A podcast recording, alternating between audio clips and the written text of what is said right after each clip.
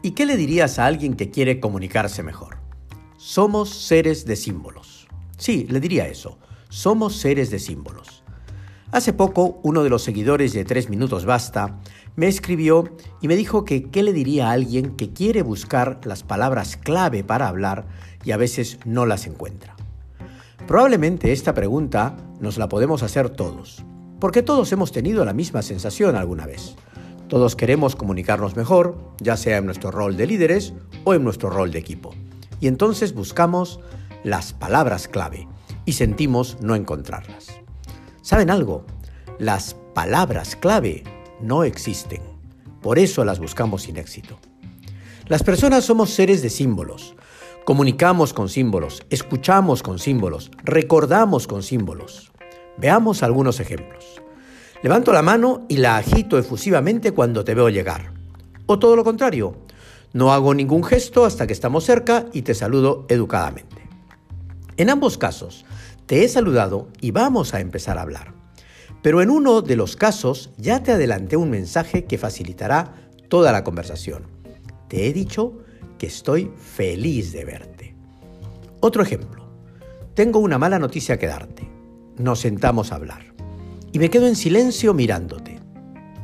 Acabas de recibir el mensaje de que estamos frente a una conversación difícil, que lamento mucho las circunstancias, que en verdad me importa, pero que tendremos que tenerla.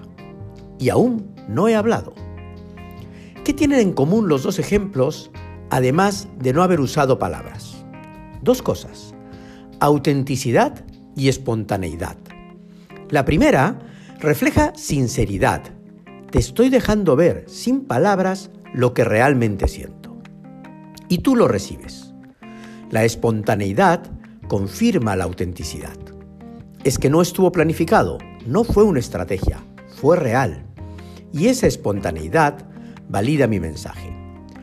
Alguno podría pensar que es fácil cuando la conversación es de uno a uno, pero ¿qué pasa si estamos hablando para un grupo? No hay ninguna diferencia. Un silencio natural comunica. Un gesto de abrazo sobre mi propio pecho comunica. Una sonrisa clara mirando a todos comunica.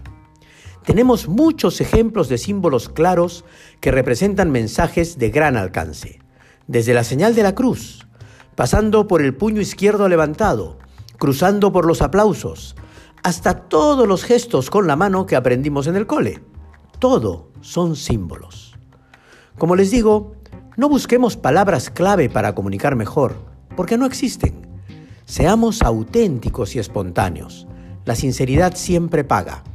Y usemos mucho más los símbolos al comunicar, porque somos seres de símbolos.